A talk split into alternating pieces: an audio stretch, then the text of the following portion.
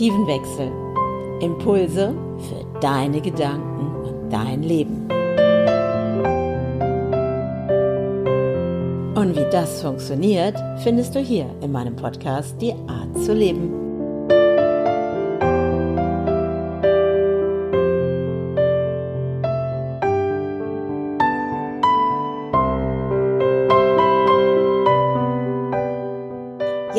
Herzlich willkommen wieder zu einer weiteren Podcast-Folge, Die Art zu leben.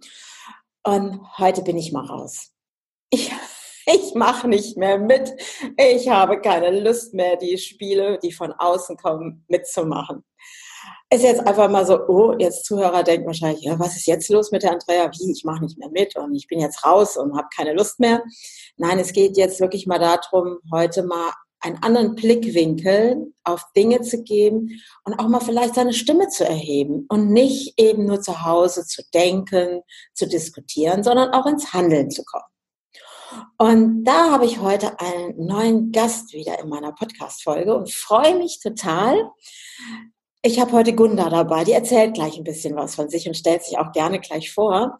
Und ich habe sie über Instagram, über diese interessanten ja, Wege, die es da ja so gibt, ist sie irgendwann in mein Blickfeld gekommen, weil sie ein ganz tolles äh, Video gemacht hat in Bezug auf ihre Kinder und dieses das ganze Ding mit den Hausaufgaben, das alles, ich mache nicht mehr mit, ich bin jetzt raus, ich ähm, jetzt ist gut. Und über dieses Video bin ich auf sie aufmerksam geworden und bin total dankbar dafür, dass sie heute mit dabei ist. Liebe Gunda, herzlich willkommen in meinem Podcast. Mhm. Sehr schön, dass ich da sein darf. Vielen Dank für die Einladung. Ja, und erzähl doch mal so ein bisschen was zu deiner Geschichte, damit der Zuhörer weiß, wer überhaupt du bist. Ja, also mein Name ist Gunnar Frei. Ich bin äh, satte 50 Jahre alt, also habe die Hälfte meines Daseins jetzt rum. Ähm, bin von Hause aus Kinder- und Jugendlichen Psychotherapeutin, aber auch Traumatherapeuten bilde aus, Traumatherapeuten und Traumapädagogen, habe also ein Ausbildungsinstitut und meine Vision und Leidenschaft, ich bin auch Bildungsaktivistin, ist unser Bildungssystem nachhaltig in die Veränderung zu treiben, zu bringen, wie man das auch mal bezeichnen möchte. Und in der Hinsicht bin ich ähm, sehr aktiv, immer mit dem letztendlichen Ziel, Kinder und Jugendliche zu stärken. Ich selber bin alleinerziehende Mutter mit zwei Kindern, zwei Pubertieren, eins mit Sonderausstattung, also mit extremer Sonderausstattung, habe noch einen Hund und liebe die zweite Heimat, was bei mir Holland und das Meer ist. Mal so als ganz kurz Zusammenfassung. Mhm. Genau, das hatte ich ja die Tage auch gesehen, dass du dann da in Holland warst. Und ich habe gedacht, ach, vielleicht kenne ich sogar die Ecke. Ich finde das ganz spannend, so dieses zu sagen, ja, dieses Hintreiben, also wo du das gerade gesagt hast, hatte ich jetzt gerade irgendwie, weil ich gerade unterwegs war, spazieren und habe Kühe gesehen, die gerade vom Bauern auf die Weide getrieben worden sind. Ich nehme das mal und äh, ich meine, die gehen ja freiwillig dahin, weil die ja wissen, ah, da gibt's das leckere Grün zu fressen. Und wo werden Dinge, ich sage jetzt einfach mal, wo wir jetzt auch mal sagen, okay, jetzt ist auch mal gut, weil Schulsystem, brauchen wir nicht drüber dis diskutieren. Ich sage einfach mal, ist veraltet, steht an einem Punkt und diese interessante Zeit, die wir gerade haben, wäre eigentlich eine echt super gute Möglichkeit, neue Denkweisen jetzt auch nicht nur zu denken, sondern auch umzusetzen. Was sind so dein, dein Antrieb zu sagen, gerade auch im Bildungswesen oder in deinem Tun, was du tust? Was treibt dich dabei an oder woher kam plötzlich dieser Moment, wo du gesagt hast, okay, da muss ich was machen? Naja, das ist ziemlich einfach. Ähm, ich habe lange gebraucht, um meinen Traumjob zu kriegen, nämlich die Kinder- und Jugendlichen-Psychotherapeutin. Und habe gesagt, ich kann zielorientiert jedem Kind helfen. Mit der Ausbildung, die ich habe und als Traumatherapeutin bin ich einfach so gut aufgestellt, dass egal welches Kind mit welchen Schwierigkeiten kommt, ich sagen kann, wenn es unter meinen Fittichen war, geht es danach gut wieder raus. So. Und äh, dann kam die Situation, dass auf einen Schwung drei, vier Patienten, die schon da waren, nach drei, vier Jahren wiederkamen. Und ich habe dann gedacht, hey, hast du irgendwie schlecht gearbeitet? Warum geht's denen jetzt wieder so schlecht? Hatten auch andere Schwierigkeiten, andere Symptomatik, aber so, dass es wieder behandlungsbedürftig war. Und es hat mich sehr gefuchst und dann habe ich ähm, Akten studiert und habe hingeguckt und habe versucht, den Fehler zu finden. Und irgendwann war mir dann so sonnenklar wie nur irgendwas, wo ich gesagt habe, ja, ich repariere Kinder und gebe sie zurück in ein krankes System. Und wenn ich sie zurückgebe, gesund zurückgebe in ein krankes System, werden sie wieder krank. Also, und da ist mein Leitspruch draus entstanden, Kinder entwickeln Störungen, weil wir sie in der Entwicklung stören. Und ähm, das hat halt unterschiedliche Ursachen. Einmal, weil Eltern nicht mehr kein Bauchgefühl mehr haben, nicht mehr intuitiv handeln, ihre Kernkompetenz vergessen haben, die aber in ihnen wohnt. Sie wissen eigentlich, wie es geht. Sie lassen sich nur zu sehr ablenken. Und das andere ist, dass unser Bildungssystem einfach so ist, wie es ist, was auch dazu führt, dass das, was Kinder eigentlich intuitiv mit dabei haben, Wissensdurst, Kreativität, angeborene Intelligenz, dass unser Bildungssystem dafür sorgt, dass das alles schön gedeckelt und eingetütet wird, so lange, bis es fast nicht mehr da. Der ganz ausschlaggebende Punkt war dann noch obendrauf ein ähm, Gespräch, was ich beim Jugendamt hatte. Ich glaube, es war sogar vor Gericht für ein Kind, wo ich aussagen sollte, eben ganz klar fachlich belegt habe, was für dieses Kind richtig ist und die aber dann wieder nach irgendwelchen finanziellen oder sonstigen Maßstäben entschieden haben. Und da war ich so sauer, dass ich gesagt habe, mein Name, der wird so bekannt, dass keiner, der mit Kindern und Jugendlichen arbeitet, mehr an meinem Namen vorbeikommt. Das heißt, irgendwann wird es so sein, dass so sagt, was sagt die Gunda Frei Bibel dazu? Nein, Scherz. Aber ähm, das war so eine Initialzündung. Nicht, weil ich jetzt allein die Weisheit mit Löffeln gefressen habe, so nicht, sondern einfach, weil es ein so großes äh, Vergessen und nicht mehr Wissen gibt, was äh, einfach aufgehoben werden darf. So. Ja, das finde ich jetzt total gut, weil das so parallel auch so bei mir eben war. Ich habe ja auch ganz viel so ne Kindercoaching. Ich habe ja irgendwann bin ich da mal hingekommen. So andere kennen das schon aus den anderen Podcast-Folgen. Und das war wirklich so dieser Moment. Ja, das ist ja toll. Ich äh, coache jetzt die Kinder. Die sind super schnell dabei. Die wissen, wie es funktioniert. Und irgendwann auch so Wochen, Monate später plötzlich sitzen die wieder da. Und dann habe ich eben, so wie du gerade sagtest, so das Gefühl gehabt, Eltern ziehen mit dem Gummiband die zurück in ihr altes System. Weil, und da habe ich irgendwann für mich gesagt, okay, das funktioniert so nicht. Kinder super, die liegen mir am Herzen, was kann ich anders machen? Und dann habe ich angefangen, da ich ja nur ein Coaching mache, wenn ich auch ein Jahr vom Kind habe, weil so dieses, ne, Mutter zerrt Kind rein, bring mal mein Kind in Ordnung. Nö, ja. Und hab dann, auch nicht. Ich bin auch keine Reparaturwerkstatt. Richtig, genau. Und dann habe ich irgendwann gesagt, okay, wenn das Kind ein Ja gegeben hat, dann habe ich zu dem Kind immer gesagt, okay, und ich habe das immer Gespräch mit den Eltern zusammengeführt. Und dann habe ich gesagt, es ist toll, dass du jetzt ein Ja gegeben hast, weil das Elterngrinsen war dann meistens da, mhm. ganz da oben. Und dann habe ich gesagt, okay, aber wir brauchen jetzt noch ein, ein Ja. Und das Kind so, ja, welches?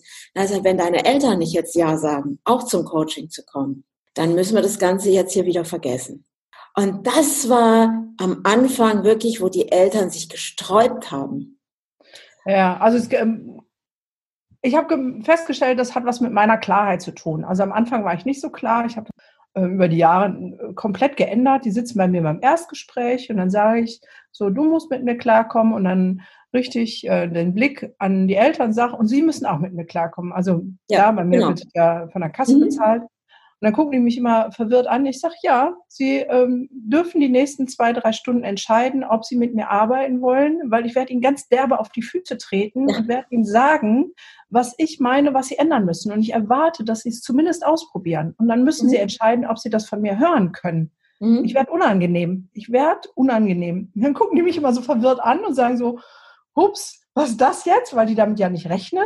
Ja. Und dann kommt so die Erleichterung und sagen, ja, wir wissen es ja auch wirklich nicht. Wir sind eigentlich froh, wenn uns jemand mal ein bisschen Richtung gibt. Ich bin ja nicht von meiner Art und Weise, dass ich sage, und das ist der Weg und wir müssen jetzt gehen. Ne? Die Wege sind so unterschiedlich, wie die Kinder sind. Also gibt es so und so viele Millionen Wege, weil wir so und so viele Millionen Kinder haben.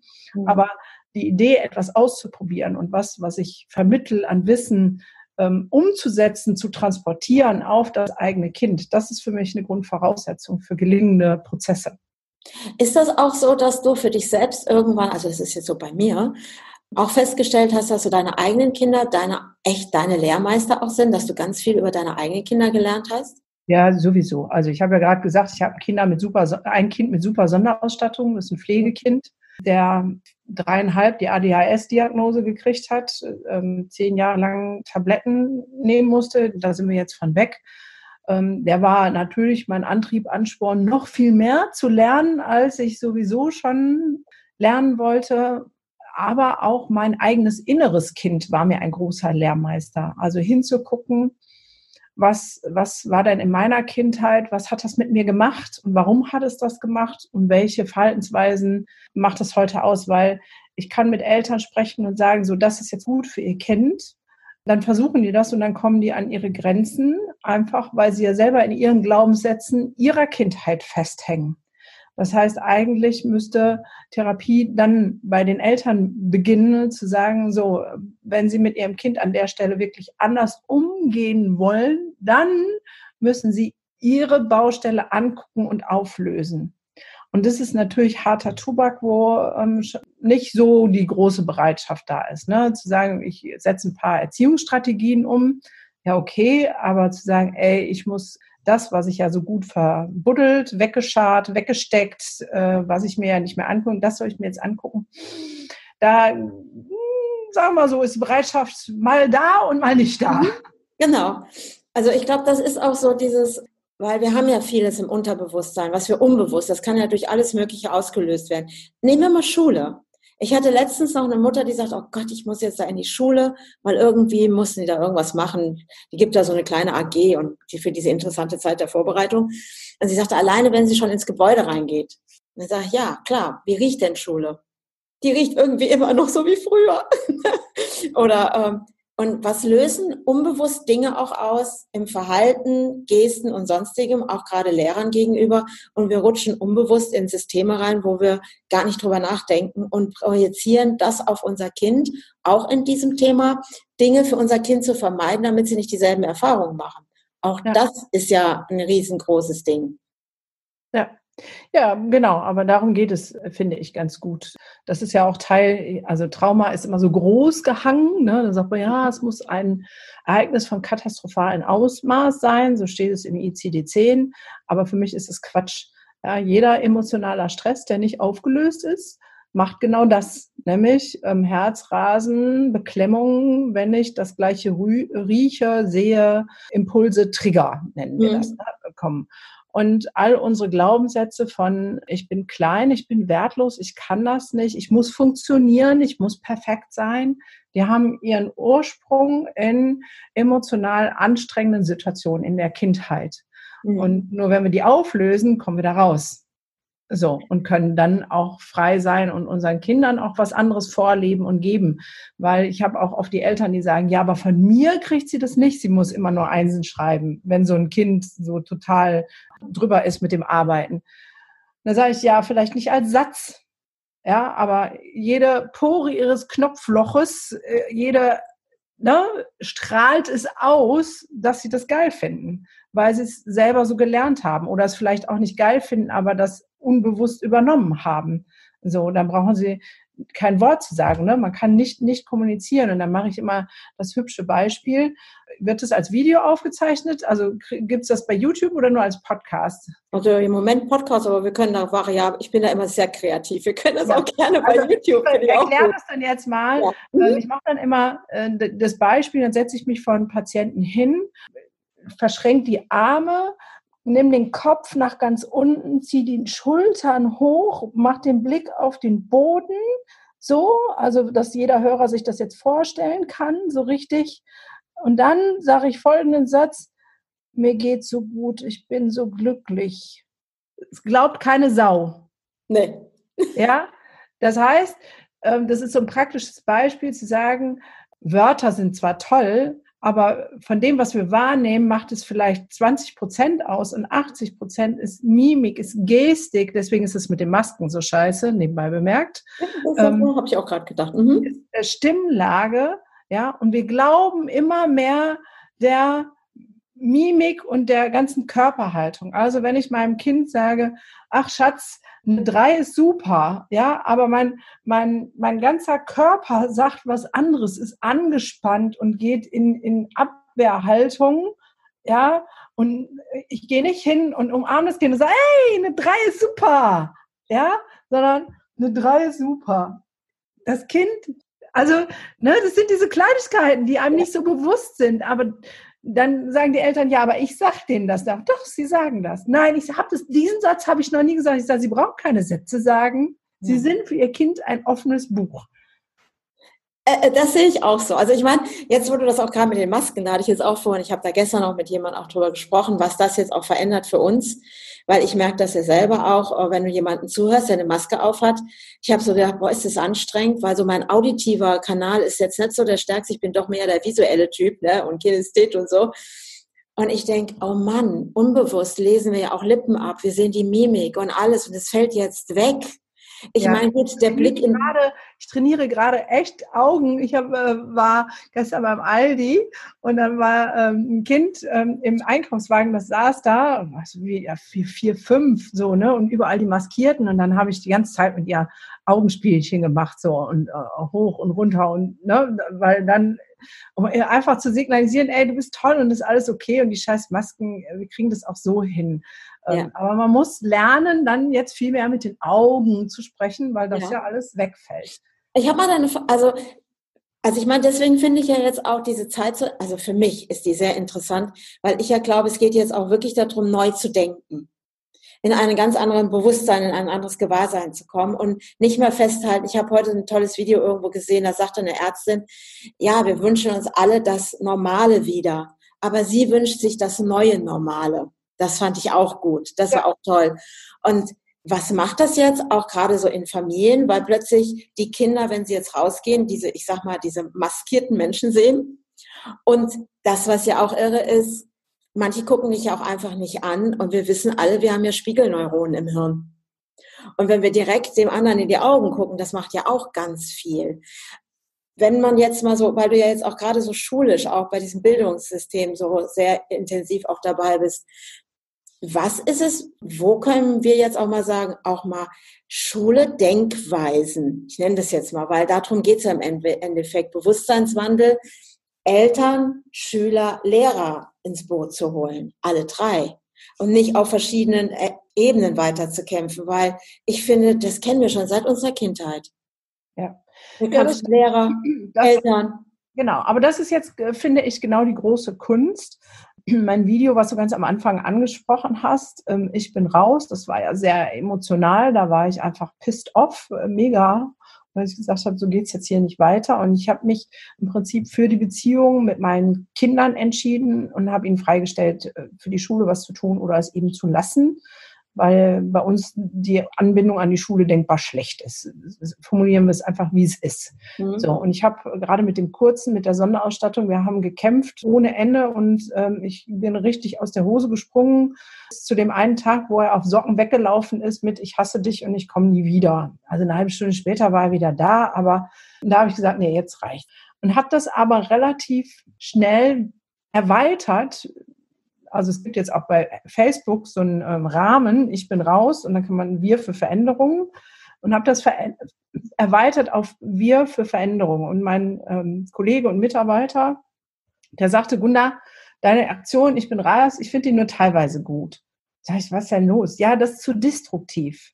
So mhm. sind wir doch gar nicht. Und daraufhin habe ich gesagt, ich habe hier mal ein Konzept entwickelt für einen äh, Pädagogen-Power-Kurs, dass das, was die brauchen, wir denen dann jetzt auch geben. Und daraufhin ist, ähm, haben wir einen kleinen Online-Kurs erstellt für Lehrer, damit mhm. die verstehen, was mit den Kindern gerade passiert, damit die ein bisschen Handwerkszeug gehen. Und eigentlich kann das jeder Pädagoge gebrauchen, so die Essenz des Trauma. Ähm, Gedankens. Und genau dahin ist es dann entstanden zu sagen, ja, es, also Veränderung passiert nur, wenn wir aufhören, gegeneinander zu sein und, und zu sagen, äh, aber der Lehrer und so, ja, und zu sagen, wir machen es einfach gemeinsam, so, ne? Mhm. Im Moment ist es so, Kinder fragen die Eltern, was soll ich denn jetzt machen? Wie geht das jetzt mit der Schule? Muss ich, muss ich nicht? So, Eltern kommen dann zu den Lehrern und sagen, was denn jetzt hier, ne? Warum gibt's da Online-Lernen und da nicht? Und ich kriege nur so verkackte Zettel, wann wird das, ne? Also wieder diese Anforderungshaltung. Die Lehrer gehen dann zu ihrer Leitung, die Leitung geht dann wieder eine höhere Stelle, das geht dann irgendwann zum Bildungsministerium des Landes, das geht dann ganz nach oben und alle warten auf die glorreiche Entscheidung von ganz oben. Da gibt es aber keine klaren Entscheidungen. So, ne? Da gibt es, ja, wir öffnen jetzt die Schule, aber wie ihr das jetzt macht, das dürft ihr, das wieder Ländersache, ne? Also wir entscheiden mal, wir öffnen, aber wie ihr das macht, ist Ländersache. Dann entscheidet jedes Land anders und auch andauernd jeden Tag um. Also hier in NRW wird ja fast jeden Tag was anderes entschieden. Das geht dann äh, zu, den, äh, zu den Behörden, das geht dann zu den Schulen. Jede Schule macht dann das draus. Ne? Also ich habe von bis alles gesehen. So. Und das kommt natürlich auch bei den Eltern wieder an. Und das müssen wir gemeinsam verstehen.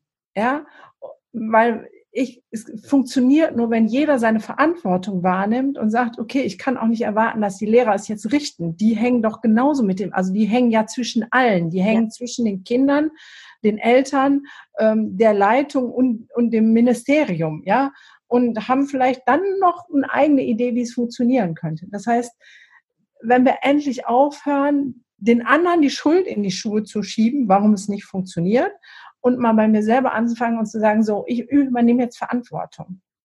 Ich habe eine Umfrage gemacht gehabt bei Instagram. Da waren es 47 Prozent der Eltern, die Angst davor hatten, dass ihre schulisch, dass die schulische Leistung ihrer Kinder durch Corona absackt. 47 Prozent. So. Und wenn wir noch diese Denke haben, dass es jetzt um Leistung geht, dass es jetzt um Benotbarkeit geht, wenn wir dann läuft einfach was verkehrt. Ja, mhm. also die Hälfte aller Eltern hat Angst davor, dass es jetzt ähm, leistungsmäßige Nachteile gibt. Da sage ich immer nur, hey, Corona ist weltweit. Fast alle Schulen waren irgendwo mal im Shutdown. Es wird keine PISA-Studie geben, wo wir als die bösen Deutschen, die ihren Unterrichtsstoff nicht äh, hingekriegt haben, wenn wir Italien nehmen, wie lange gehen die denn jetzt schon nicht zur Schule? Also äh, das einfach mal über den Tellerrand rauszugucken und zu sagen, das ist doch totaler Mumpitz. Darum kann es jetzt nicht gehen. Es muss darum gehen, zu gucken, wie kriegen wir unsere Kinder gesund durch die Krise? Und damit meine ich nicht, dass sie nicht angesteckt werden vom Virus, weil was nützt es, wenn wir sozusagen den medizinischen Kollaps verhindern, was ne, befürchtet ist in Bezug auf Coronavirus. Und danach haben wir den, den, den ähm, medizinischen oder den Kollaps im Gesundheitssystem, weil auf, je, auf einmal jedes zweite Kind Psychotherapie braucht. Das finde ich total spannend, weil ich habe vorhin gesagt, also wo du so angefangen hast, dann erzählen die Kinder und die Eltern und ich weiß auch nicht, wie es in der Schule weitergeht. Die gehen dann an die Schulen, fragen die Lehrer. Weißt du, wie mir das vorkommt? Wie stille Post. Ja, klar. dann, dann erzählt einer was und dann ist es oben, ganz oben angekommen und wir kennen das alle bei Stille Post. Da kommt was ganz anderes raus. Dann entscheidet der Letzte und versucht es wieder nach unten zu brechen. Und was kommt unten an? Und dieses, ich glaube auch so für, für die, also ich habe ja auch Lehrer bei mir im Coaching, finde ich auch mal ganz spannend, weil die dann sagen nach ein paar Wochen, ey Andrea, ich habe seitdem ganz andere Klassen. Nicht so echt, war gar nicht so schwer. Und, und ja, weil, weil ich erstmal gesagt habe, okay, was triggert dich an und wo stehst du gerade? Wie du gerade sagtest, Verantwortung wieder für sich selber zu übernehmen ja. und wirklich hinzugucken, wow, das macht mir jetzt gerade Stress oder diese Art von dem Lehrer oder mein Kind, weil es hat immer was mit uns zu tun, immer. Ja. Und das ist wirklich, da mal wieder hinzuschauen und die Verantwortung für sich selbst wieder zu übernehmen. Und dann auch mal diese alten Denkmuster, auch, ich sag mal, ob's Lehrer, Eltern, Schüler sind, wir sitzen immer noch fest da drin in diesen Glaubenssätzen ja. über Schule. Und deswegen sage ich, ähm, Corona ist unsere größte Chance, ja. weil das, was sowieso schon da ist, also das ist ja das, was latent die ganze Zeit da sowieso war, ob das Bildungssystem, ob im familiären Umfeld, das ploppt jetzt auf. Vorher waren wir halt abgelenkt mit Fußballverein, mit Arbeiten gehen, mit Tanzkurs, mit im Biergarten sitzen, whatever ja, Urlaub fahren, weil wir sind ja im Aktivismus, alles nach außen, schön. So, jetzt sind wir reduziert auf uns als Kernfamilie, auf uns selbst. Und das, was sowieso schon da war, also das, was sich jetzt zeigt an Krisen, ist nichts Neues, sondern es ist das, was sowieso da war. Und wir haben jetzt die großartige Chance, hinzugucken und es aufzulösen, weil es sich jetzt in so einer schönen Größe, Pracht und Blüte zeigt, dass das genau die Chance ist. Und deswegen kann ich den Satz von der Ärztin nur unterschreiben. Ich wünsche mir auch nicht die alte Normalität. Auf gar keinen Fall. Ich möchte eine neue Normalität, die, die geprägt ist von Empathie, von ähm, liebevollen Miteinander, von Wiederachten der menschlichen psychischen Grundbedürfnisse ja. und nicht nur der physischen. Ja. Nicht nur zu sagen, es geht ums nackte Überleben. Auch da dürfen wir ja neu denken über das, was tot ist. Ja, warum machen wir so ein Bohai? Weil wir Angst vorm Tod haben. Warum haben wir Angst vorm Tod? Weil wir nicht mehr wissen, wie Leben geht. Ja, mhm. also das ist ja, wenn meine Zeit um ist, ist meine Zeit um. Wenn mich der Coronavirus ereilt, dann werde ich ihn bekommen. Ich glaube nicht, dass ich daran sterben werde. Und wenn es so ist, dann ist es so. Also ich glaube, auch das ist etwas, wo wir uns mal ganz erneut mit auseinandersetzen ja. dürfen. Was bedeutet denn Sterben für uns? Und warum ist Sterben so viel dramatischer als innerlich zugrunde gehen mit Angst, Panik, Störungen, mit äh, so, also das ist ja kein Leben für mich, was lebenswert ist. Nein. Ja? Also das ist so für mich wie, ähm, wenn sich so eine, also für mich ist jetzt diese Zeit, ich sehe das genauso wie du. Ich kann das nur so mit einem großen Haken dran, weil ich habe genau dieselbe Denke. Und für mich ist das jetzt so, für mich auch persönlich, auch ich meine, ich habe jetzt erwachsene Söhne, bin ja auch alleinerziehend seit ach, zig von Jahren. Für mich ist jetzt gerade die Zeit auch, gerade auch in meinem Coaching, neu zu denken, äh, auch für mich ein Wandel. Es ist so wie eine Schlange, die sich häutet, die wirklich diese alte Haut abstreift und die hat keinen Bock nochmal da rein in diese alte Haut. Nee. Ne? Und dieses, was ich auch sage, ich habe das letztens jemand gesagt, das hört sich jetzt ziemlich hm an. Ich habe gesagt, weil die sagte auch, oh, ich will aber, dass es wieder so wie vorher wird. Ich will, dass es wieder normal wird. Und dann habe ich gesagt, das wird gar nicht funktionieren. Weil alleine wir haben jetzt Corona in unserem Kopf. Ja, also und sie so, ja, aber, ja, aber. Und dann habe ich gesagt, du, es gibt eine Zeit vor Hitler und es gibt eine Zeit nach Hitler. Denken wir noch so wie in der Zeit vor Hitler? Nö. Ja, und was ja auch so langsam Fuß fasst, ist das Wissen darum, dass äh, der Spuk nicht äh, nach den Sommerferien vorbei ist. So, ne? Das heißt, wir äh, werden jetzt von ähm, uns etablieren in einem Corona-Normal. Und das wird ein bis zwei Jahre dauern, das Corona-Normal ja, dann ist die Frage, ob wir es in diesem Corona normal schaffen, einen Transformationsprozess hinzulegen, dass es dann das neue, schöne Normal gibt. Mhm. So. Aber äh, da sind wir halt alle gefragt. Da kann keiner sich auf den Stuhl setzen und sagen, naja, die Regierung soll das da mal entscheiden, sondern da sind wir alle gefragt. Und im Moment finde ich es sehr bedenklich, was passiert mit den ganzen Demos. Ähm, ich verstehe die, die Sorge und die Angst so. Aber was ich merke, ist, dass sich die Fronten immer mehr verhärten auf beiden Seiten. Die einen sagen, hey, meine Grundrechte sind in Gefahr und gehen mit ihrer Angst auf die Straße. Und die anderen sagen, boah, die sind total dumm, bescheuert, die haben es nicht verstanden, unser Leben ist in Gefahr. Mhm. So, das heißt, das sind die einen, die haben Angst vor dem Coronavirus und das sind die anderen, die haben Angst vor den Auswirkungen vom Coronavirus. Und anstatt sich zu verbünden und zu sagen, lass uns zusammen gucken, wie kommen wir aus dieser Situation gut raus, mhm. verhärten sich immer mehr die Fronten und das ist, finde ich, brandgefährlich. Meine Frage, weil das, was da jetzt ja geschürt wird, ist ja Angst. Was ja, bedeutet für dich Angst? Was ist Angst? Die Abwesenheit von Liebe. Das machen wir gerade, wenn ne, hier Demo und da, das ist ja Widerstand, das ist ja oh, oh ne? Und, und packen da noch die Angst mit rein. Ist, äh, der Widerstand entsteht aus der Angst. Ja. Und weil die Liebe einfach, wie du schon sagst, fällt weg gerade. Ja. Also für mich ist, also ich sage das jetzt mal aus meiner Sicht her, weil ich ja jetzt auch in Schulen mitkriege, was da los ist. Ich weiß, eine Schule bei uns in der Umgebung hat letzte Woche aufgemacht. Das hat nicht lange gedauert. Entschuldigung. Vier Corona-Fälle. Damit mussten natürlich die ganzen getestet werden, auch die Lehrer. Es sind nicht viele Lehrer da, weil die meisten lassen sich krank schreiben, weil sie zur Risikofaktorgruppe gehören. Und die Direktorin läuft am Rad, weil sie sagte, oh Gott, jetzt muss ich noch Tabellen machen, wo ich gucke, wer jetzt gerade 14 Tage in Quarantäne ist, wer wieder raus darf. Die ist so kurz davor zu kollabieren. Und für mich ist diese Zeit der Achtsamkeit. Also wenn ich einkaufen gehe, ich meine jetzt seitdem wir diese Masken aufhaben, habe ich das Gefühl, ja, es wird jetzt eher verstanden, komischerweise. Ich mag es, wenn ich nicht mehr angerempelt werde. Ich mag es, wenn der Einkaufswagen nicht in meinem Rücken landet. Weil plötzlich sehen die Menschen mich wieder. Da muss ich sagen, ähm, die ganze Zeit fand ich, da, fand ich das schräg, so, ne, weil die alle so zurückgewichen sind. Und ich war letzte Woche in der Tat bei Ikea, weil wir mit Offline-Seminaren hier wieder angefangen haben und brauchte einfach noch Zeugs. Es war so voll, dass vorne eine Schlange war mit Einlass, immer anderthalb Meter Abstand, außen und innen war nichts mit anderthalb Meter Abstand. Ne? Und ich habe gemerkt, boah, so viele Menschen, es geht mir echt auf den Piss. Ich habe echt gesagt, warum seid ihr alle bei Ikea? Ich wollte hier ganz in Ruhe durch.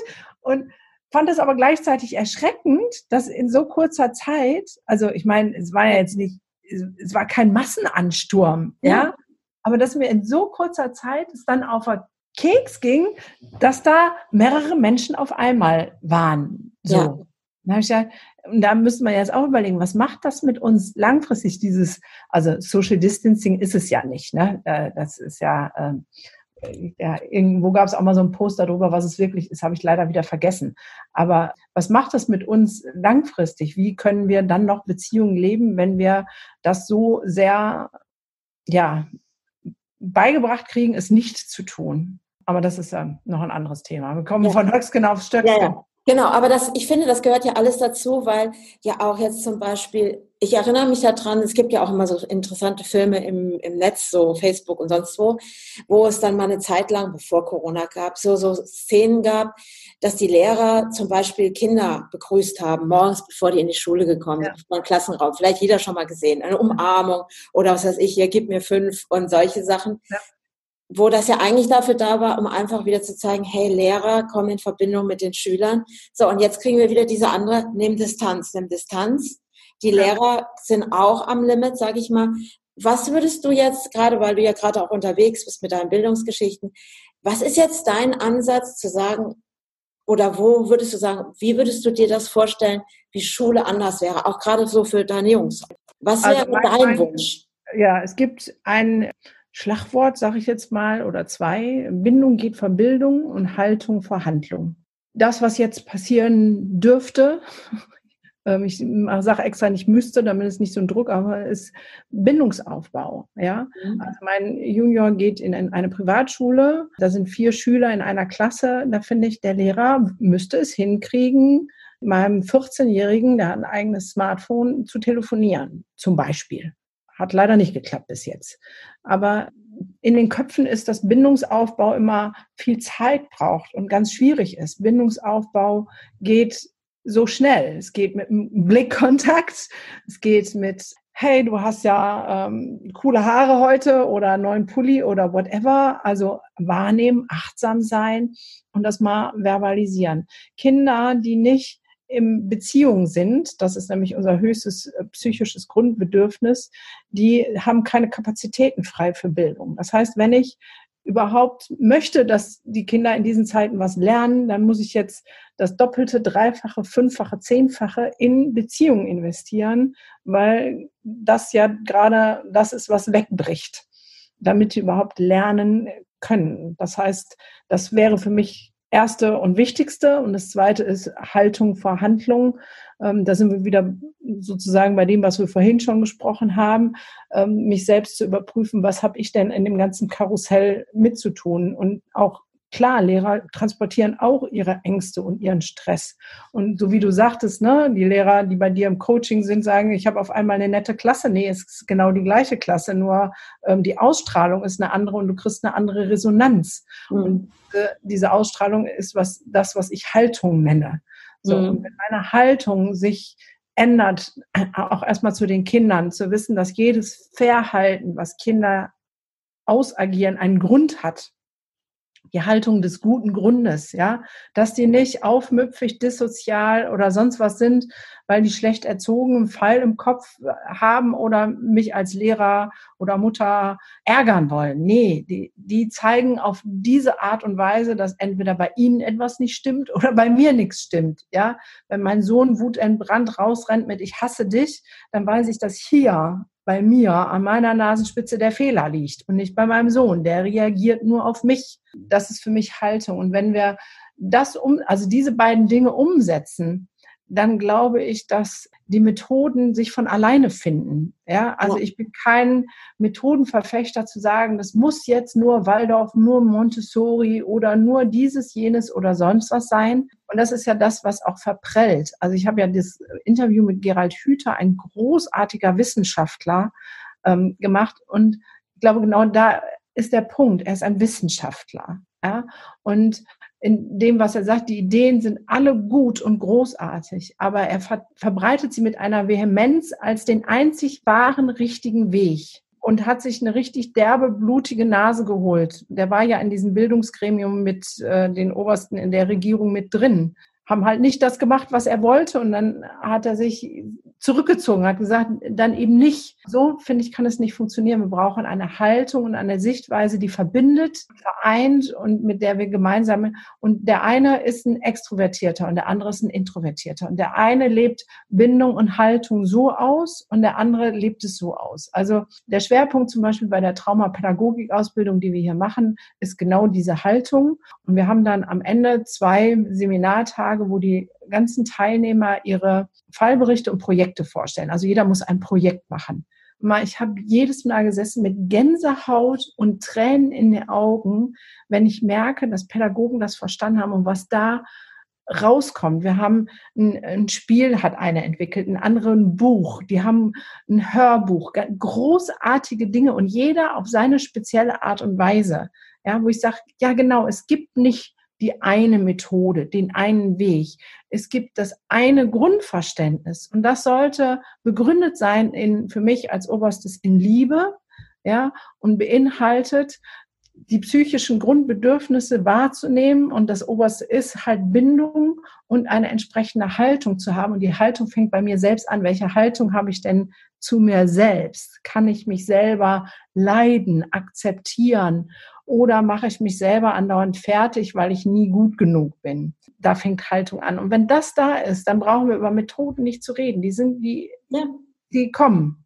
Die würden sich nämlich dann genau daraus nämlich entwickeln. Ja. Das ist das doch. Wenn wir auch in so einem kreativen Prozess sind und sind gerade ganz bei uns ja. und entwickeln da etwas heraus, dann läuft es, dann, dann funktioniert es. Es ist egal, wie alt ich da bin. Also genau. Also ich meine, also was du ja vorhin so sagtest, ne, ich bin ja jetzt 58, ein paar Jährchen mehr, habe aber die Tage auch gesagt, oh, ist erst die Hälfte rum. Na dann. ja. Du, wer sagt auch schon immer, also ne, so mit Tod und ach, vergiss es. Ja.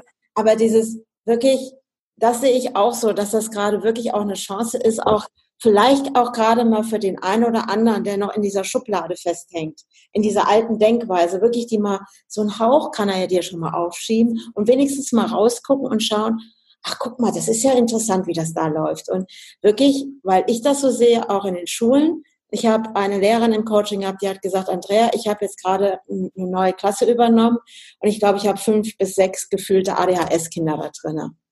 Und dann habe ich zu ihr gesagt, und weißt du, was die gute Nachricht ist? Und sie, ja, was denn? Dann habe ich gesagt, es werden mehr werden. Und da ist sie fast ausgerastet. Und dann habe ich gesagt, ja, aber was machen die? Schau doch mal hin, was die tun. Die brauchen nur eine andere Form es ist, äh, die passen nur nicht da rein in diese Schublade. Und dann habe ich gesagt, die rebellieren. Merkt ihr das nicht, dass die Kinder schon die ganze Zeit rebellieren und uns zeigen, dass wir nach uns ja, schauen? Eigentlich Hört auch damit. Die, die ähm, diesen Stempel bekommen, das finde ich die eigentlich normalen. Weil die, die sagen, äh, Ficky Fucky in Kentucky, euer, also ich bin hier kein, habe keinen Bock auf Funktionsmodus. Also meiner, wie gesagt, hat alle Schulsysteme bis jetzt gesprengt. Die mhm. Privatschule ist auch ja. deutlich an ihrem Limit, mhm. so, aber so what, muss ja halt durch, weil wir haben ja Schulzwang, dann müssen die sich halt damit auseinandersetzen, weil der, der ist hochintelligent und der ist ähm, total sozial und gut erzogen, aber dieses Funktionieren und ich sagte jetzt drei Minuten was und dann setzt du dich da mit so einem blöden Arbeitszettel hin und bearbeitest den, da sagt er, das ist pupen langweilig, da habe ich keinen Bock drauf. Wofür ja. soll ich die Scheiße machen? Und ja. ich finde, er hat auch ein Stück weit recht. Ne? Und all diese ADHSler, ich ähm, habe ich auch mal einen Post bei Instagram gemacht, dass ich sage, mindestens 80 Prozent ist überhaupt gar kein ADHS, sondern nicht verarbeiteter emotionaler Stress oder einfach nur ein Boykott gegen das, was da läuft. Die wollen einfach nicht in eine Schublade ja. gesperrt werden. Punkt. Und ganz ehrlich, ich habe welche Kinder in, bei mir im Coaching, die sagen, ich lasse mich doch nicht verarschen von denen. Ja. Entschuldigung, das ist einfach so. Also ich glaube, über normal oder nicht normal, da können wir nochmal drüber reden. Ja. Bevor du uns auch, sonst sprengen wir hier den Rahmen. Ja, genau. Was würdest du jetzt so selber als Mutter oder jetzt so den, dem Zuhörer, ich gehe jetzt mal davon aus, es sind ja auch Eltern dabei, was würdest du denen jetzt mit auf den Weg gehen, wie sie jetzt gerade in dieser interessanten Zeit mit diesem Thema vielleicht noch diese ganzen PDFs da liegen zu haben, was wir an Schulaufgaben machen müssen, wo der eine oder andere vielleicht schon in die Schule geht und das da in so einem interessanten Rhythmus ist. Was würdest ja. du denen gerade mitgeben?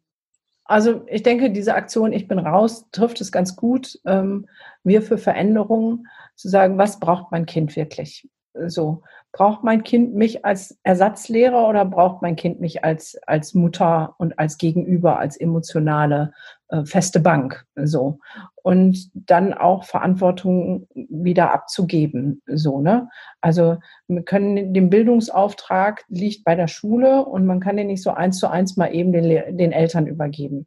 Ja, ähm, ich habe versucht, äh, zum Beispiel, ich habe selber mal auf Lehramt studiert, drei Semester Geschichte in der Tat. Und mein Sohn hatte hier Geschichtsaufgaben. Da sagt er, kannst du mir helfen? Ich habe die Fragestellung zehnmal gelesen, habe sie immer noch nicht verstanden, habe gesagt, brauchst du nicht machen. Ja, also ich halte mich für einen intelligenten Menschen und äh, wenn ich mich erst eine Stunde einarbeiten muss, um meinem Sohn nur die Fragestellung zu erklären, dann finde ich das so, dass ich sage, nee, musst du nicht machen. Also ich glaube, ich würde allen Eltern zusprechen, traut euch. Ja. ja, habt Mut. Habt Mut, zu euch zu stehen, zu euren Kindern zu stehen. Habt Mut, ähm, auch die Wahrheit auszusprechen in Freundlichkeit. Also es ist jetzt nicht angezeigt, den Lehrern einen großen Haufen auf den Tisch zu kacken, sondern ins Gespräch zu gehen und zu sagen, ähm, nicht zu sagen, du bist blöd und du machst das, äh, das sind Aufgaben, die kann mein Sohn nicht, sondern zu sagen, ich übernehme Verantwortung für mein Kind, stelle die seelische Gesundheit meines Kindes an erster Stelle und habe deswegen beschlossen, dass er nicht alles machen muss. Wir können gerne darüber ins Gespräch kommen, was jetzt vielleicht vorrangig ist und wie Sie Ihren Teil dazu beitragen können, dass es funktionieren kann. Aber ich gebe diese Verantwortung wieder zurück, schulische Leistungen hier zu vollbringen und übernehme die Verantwortung, die ich für mein Kind habe, nämlich der emotionalen und seelischen Gesundheit. Das ich wäre glaube, so ja, genau. Und es ist ja, genau. Und es ist ja auch so dieses, auch dann vielleicht mal sich bewusst zu machen, tut mir das gerade gut und tut das meinem Kind gut. Ja. Und ja, da mal genau. ganz wirklich in seiner Wahrheit zu bleiben und sagen, okay, hier ist jetzt Stopp, nein. Da genau, weil ich bin so ausgerastet, weil mich das immens gestresst hat, weil ich diesen Anspruch hatte, ja, wir müssen das jetzt alle hinkriegen. Da habe ich gesagt, nee, muss ich gar nicht. Ich arbeite in meinem Business jetzt mehr als vorher. Ich bin alleinerziehend und arbeite zehn Stunden. Da habe ich, äh, der kann bei mir im Büro sein und kann hier sein, aber ich habe keinen Space frei, mit dem jetzt Aufgaben zu machen. Das mhm. funktioniert einfach nicht. Also herzlichen Dank, dass du heute Zeit hattest. in, in ja, wir haben ja ein paar Mal verschoben, aber jetzt haben wir es ja hingekriegt. Ja, hingekriegt. Ich freue mich total und ich könnte mir gut vorstellen, dass ich doch mal jetzt irgendwann nach Viersen irgendwann komme, dann treffen wir uns mal. Ne, weil bewegen ja. dürfen wir uns ja schon und mit Mundschutz und ach, keine Ahnung was. Ja, genau. ähm, Würde ich total gut finden und ich könnte mir auch vorstellen, dass wir bestimmt vielleicht irgendwann nochmal einen Podcast machen oder wie auch immer. Sehr, sehr gerne. Ne? Also finde ich total gut. Also vielen, vielen Dank und an den Zuhörer. Wenn er wieder beim nächsten Mal mit dabei sein möchte, lasst euch überraschen, was in den nächsten Folgen kommt.